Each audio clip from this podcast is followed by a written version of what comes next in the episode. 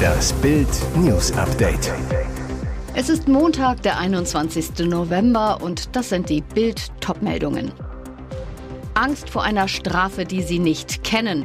Der Rausred-Auftritt der DFB-Bosse. Das ist wahrer Mut. Iran-Spieler schweigen bei eigener Hymne. Kommentar zur Weltklimakonferenz. Schluss mit dem deutschen Klima-Selbsthass. Der Bindenwirbelsturm bei der Wüsten-WM. Am Vormittag platzte die Bombe. Alle sieben teilnehmenden europäischen Nationen, die im Vorfeld angekündigt hatten, als Zeichen für Vielfalt Kapitänsbinden mit buntem One Love Aufdruck zu tragen, sind vor der FIFA eingeknickt. Darunter auch die deutsche Nationalelf. Jetzt äußerten sich DFB-Präsident Bernd Neuendorf und der Geschäftsführer der Nationalmannschaften Oliver Bierhoff auf einer Pressekonferenz. DFB-Präsident Neuendorf. Das ist aus unserer Sicht mehr als frustrierend und auch ein beispielloser Vorgang in der WM-Geschichte, wie ich finde. Es handelt sich aus meiner Sicht um eine Machtdemonstration der FIFA. Sie hat uns klar gemacht, dass wir mit sportlichen Konsequenzen bedroht werden, sollten wir der Aufforderung, die Binde nicht zu tragen, nicht nachkommen. Wir wollen nicht, dass der Konflikt, über den wir hier sprechen, den wir zweifellos mit der FIFA haben, auf dem Rücken der Spieler ausgetragen wird. Wir stehen zu unseren Werten. Wir stehen zu dem, was wir gesagt haben und glauben, dass wir diese Werte auch künftig und während des Turniers vertreten müssen und werden. Kurios, sie haben Angst vor einer Strafe, die sie nicht kennen. Das ist wahrer Mut. Dieses Schweigen sagt mehr als tausend Worte.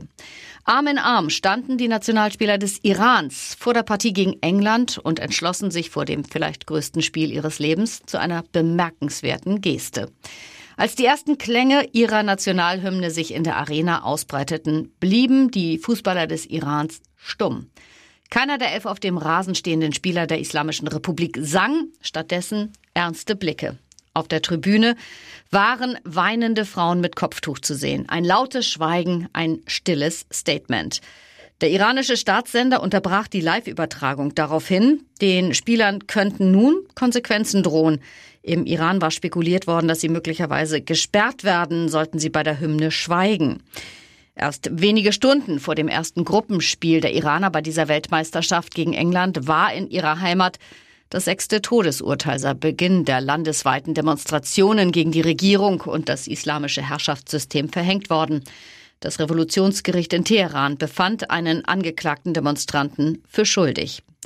Auslöser der schwersten Proteste seit Jahrzehnten, die immer wieder gewaltsam niedergeschlagen werden, war der Tod einer 22 Jahre alten iranischen Kurdin im Polizeigewahrsam Mitte September.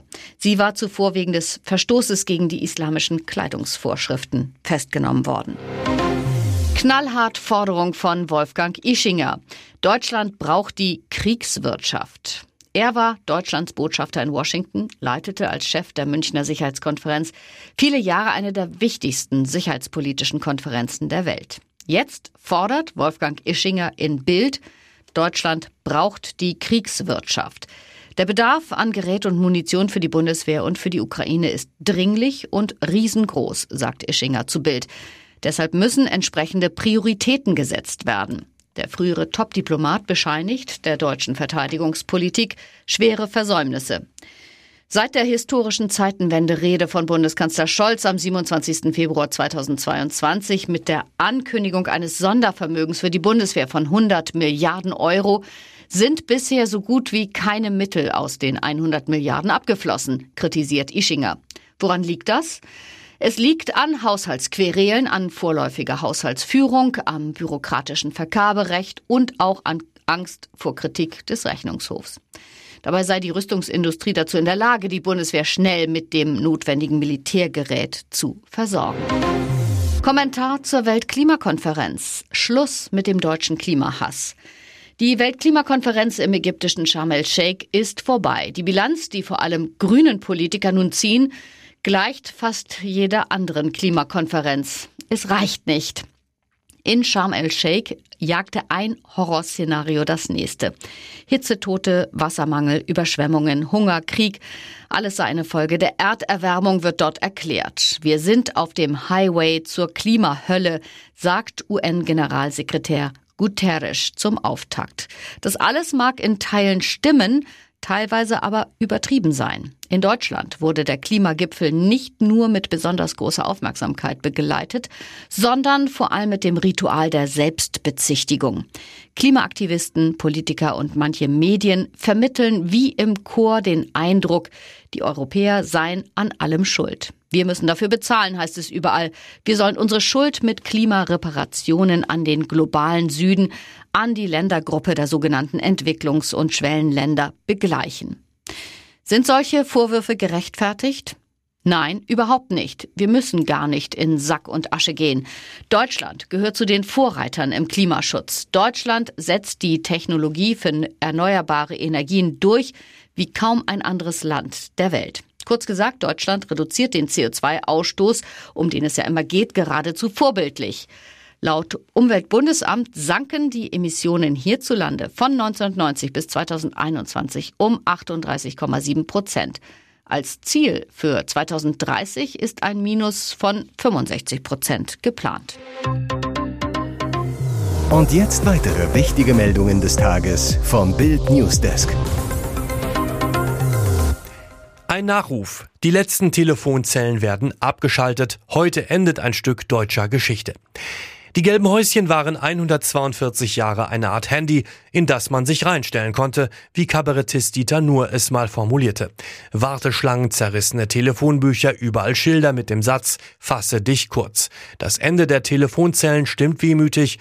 Glück und Liebessäuseln, Wutausbrüche und Zusammenbrüche von Ich komm gleich Schatz, ich liebe dich bis es ist Schluss mit uns. Das alles geschah in dieser 1,80 Meter hohen engen Box, in der es nach vielen Menschen roch.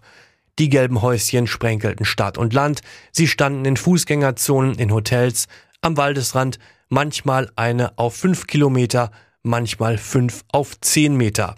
Und in fast allen Dörfern gab es eine Telefonzelle, meist neben der Kirche oder am Marktplatz. Den gesamten Nachruf auf die gelben Häuschen lesen Sie auf Bild.de. Ihr hört das Bild News Update mit weiteren Meldungen des Tages. Hätte dieses Haus eine Stimme, es würde singen. Bild erfährt exklusiv, Hit-Komponist Ralf Siegel verkauft seine Villa im Münchner Nobelstadtteil Sollen für 14 Millionen Euro.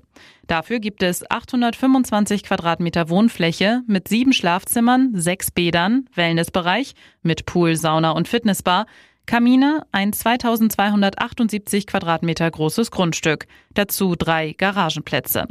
Der Clou sind viele musikalische Erinnerungen, denn dort komponierte Siegel viele seiner Lieder. Die Grand Prix-Legende zu Bild, es ist ein besonderes Haus. Mit seiner Frau Laura und deren Tochter Ruby war er im Frühsommer nach Grünwald umgezogen. Das Paar verkleinerte sich fürs Alter auf 600 Quadratmeter Wohnfläche. Siegel sucht einen besonderen Käufer. Im Februar hatte sich ein reicher Russe interessiert, aber dann kam der Krieg, so der Hitkomponist. Riesenärger im RBB über die neue Anstaltschefin Katrin Fernau. Der ARD-Chef und WDR-Intendant Tom Buro hatte seine Verwaltungschefin zum Berliner Skandalsender geschickt. Ihr Auftrag? Nach den Protz- und Prunkskandalen für Ordnung in den Finanzen sorgen und den Ruf des öffentlichen Rundfunks retten. Jetzt musste die neue Intendantin gestehen, Trotz Topgehalt bezahlt der RBB auch ihre Zweitwohnung. Vor der Belegschaft hatte Fernau am Freitag Kassensturz gemacht, erklärte, 41 Millionen Euro muss der Sender in den nächsten beiden Jahren einsparen, weil Vorgängerin Patricia Schlesinger das Geld der Beitragszahler mit vollen Händen verprasst hatte.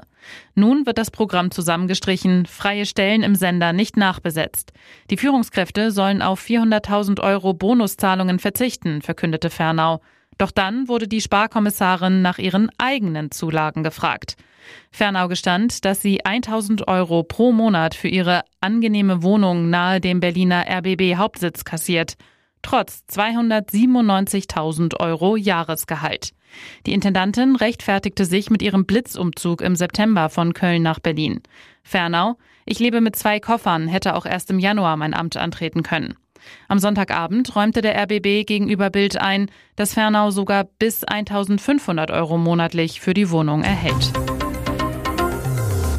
Und jetzt noch eine Werbung in eigener Sache. Die Red Deal Days sind wieder da. Sichere dir jetzt nur für kurze Zeit zwölf Monate Bild Plus, das digitale News-Abo von Bild, zum Sonderpreis von nur 19,99 Euro statt 79,99 Euro. Entdecke jetzt das grenzenlose Bilderlebnis mit uneingeschränktem Zugriff auf alle Inhalte von Bild.de, Sportbild.de sowie der Bild-Apps. Mehr Infos gibt es unter Bild.de slash Alexa.